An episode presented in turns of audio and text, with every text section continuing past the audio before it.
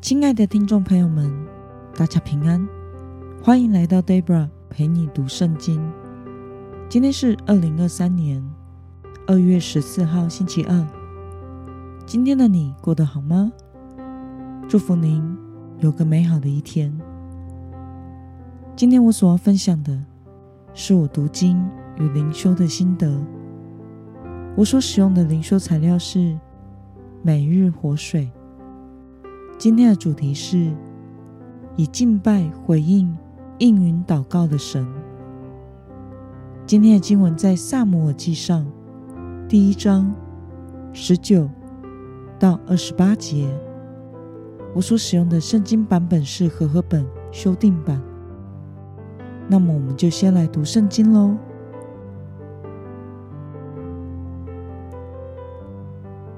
他们清早起来。在耶和华面前敬拜，就回去往拉玛自己的家里。以利加拿和妻子哈拿同房。耶和华顾念哈拿，时候到了，哈拿怀孕，生了一个儿子，给他起名叫撒母耳，说：“这是我从耶和华那里求来的。”以利加拿。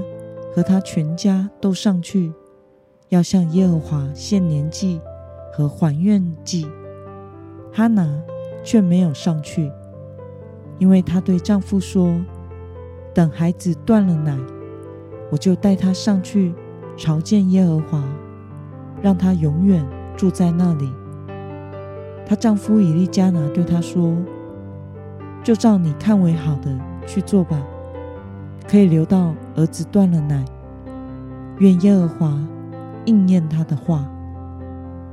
于是妇人留在家里乳养儿子，直到他断了奶。断奶之后，他就带着孩子，连同一头三岁的公牛，一法细面，一皮袋酒，上示罗耶和华的殿去。那时孩子还小。他们宰了公牛，就领孩子到以利面前。妇人说：“我主啊，请容许我说，我向你，我的主起誓：从前在你这里站着祈求耶和华的那妇人，就是我。我祈求，为要得着这孩子。耶和华已将我向他所求的赐给我了。”所以，我将这孩子献给耶和华，使他终身归给耶和华。他就在那里敬拜耶和华。让我们来观察今天的经文内容。上帝垂听了哈拿真诚的祷告，应允他的祈求，赐给他一个儿子撒母耳。哈拿用心乳养这个孩子，并且与丈夫说明，等孩子断奶，就要将孩子完全献给神，服侍神。等到孩子三岁断奶，他就带着孩子，连同献上敬拜神为祭的公牛，一起去到示罗耶和华的殿，向以利说明，神已应允他的所求。他要将这孩子献给耶和华，使他终身归给耶和华。他就在那里敬拜神。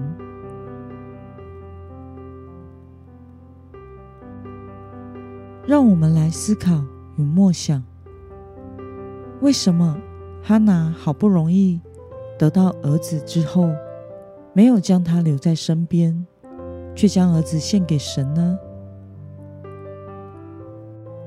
在昨天的经文第十一节，哈拿向神祈祷许愿说：“万军之耶和华啊，你若垂听你使女的苦情，眷顾你的使女，使你的使女得一个子嗣，我必使他终身归给耶和华，不用剃刀剃他的头。”神应允了哈拿真诚的祷告。使多年无法生育的她怀孕，生了儿子撒母耳。他也以真诚的敬拜回应这位应允祷告的神。那么，看到哈拿在祷告蒙应允后，欣然的献上自己的儿子，对此你有什么样的感想呢？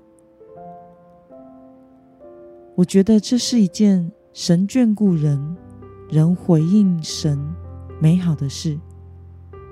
有的时候，我们会误以为祷告是一种利益的交换，要用什么自己宝贵的去换取神垂听祷告。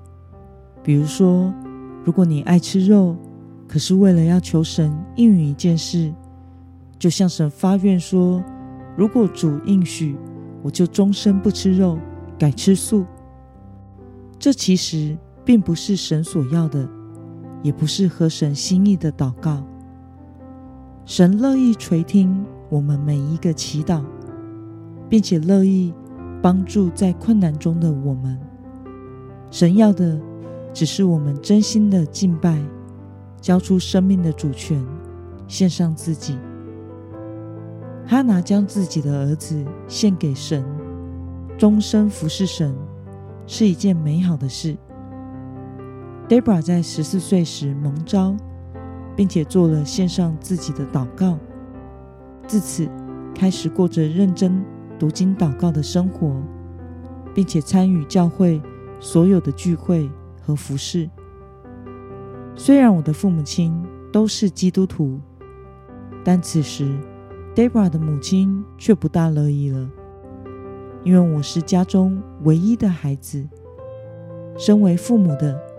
总希望孩子能够有个平安顺遂、美满的幸福人生，而成为传道人的人生，似乎让人感觉是挺辛苦的。但后来，Debra 因为人生找不到出路和答案，而离开了家，去到了台北。自此，我的母亲的想法就改变了。她发现。自己过去为孩子祷告所求的，似乎是错的。她感受到，孩子需要的是上帝的拯救，而不是一般人想象的平安顺遂、美满人生。于是，她向神祷告说：“主啊，我将我唯一的孩子献给你，只求你保守他平安的回来。”我愿献上我的孩子一生为主所用。